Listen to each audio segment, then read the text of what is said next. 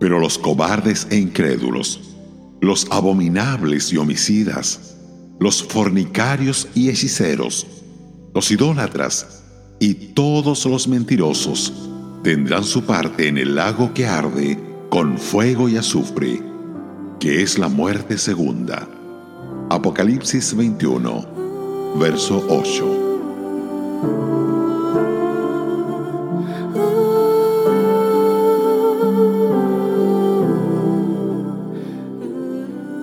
Probablemente, cualquiera que lea este versículo se sorprenderá al saber que los cobardes y los incrédulos están en la misma lista que el resto de los que consideramos viles e infames pecadores y que tendrán parte en el mismo castigo por toda la eternidad. Es probable que se sorprendan también al notar que los cobardes ocupan el primer lugar de la lista. Esto debe impactar tremendamente a cualquiera que excusa su timidez como un asunto insignificante. Quizás tienen miedo de aceptar al Señor Jesús por lo que sus amigos pudieran decir, o porque son de una disposición naturalmente reservada. Dios no excusa esto como cosa de poca importancia, lo ve como una cobardía culpable. También debe sorprenderle a los que ocupan el segundo lugar, los incrédulos. Oímos a personas que dicen, no puedo creer, o me gustaría poder creer. Pero estas son declaraciones hipócritas. No hay nada en el Salvador que haga imposible que los hombres crean en Él. El problema no está en el intelecto del hombre, sino en su voluntad.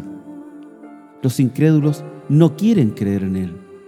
El Señor dijo a los judíos incrédulos de su tiempo, y no queréis venir a mí para que tengáis vida. No cabe duda que muchos de los cobardes e incrédulos se consideran decentes, cultos y morales. No quieren tener nada que ver con los asesinos, los inmorales o los que practican la magia. Pero la ironía está en que pasarán toda la eternidad con ellos porque nunca vinieron a Cristo para ser salvos. Su destino es el lago que arde con fuego y azufre, que es la muerte segunda. Esto es, por supuesto, la tragedia suprema. La gente puede discutir acerca de la existencia del infierno y del castigo eterno, pero la Biblia es muy explícita.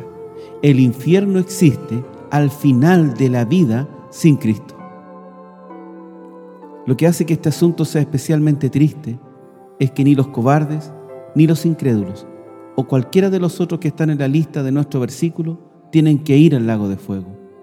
Es completamente innecesario si solo se arrepintieran de sus cobardías, dudas y otros pecados y se volvieran al Señor Jesús con una fe sencilla, serían perdonados, limpiados y ellos aptos para el cielo.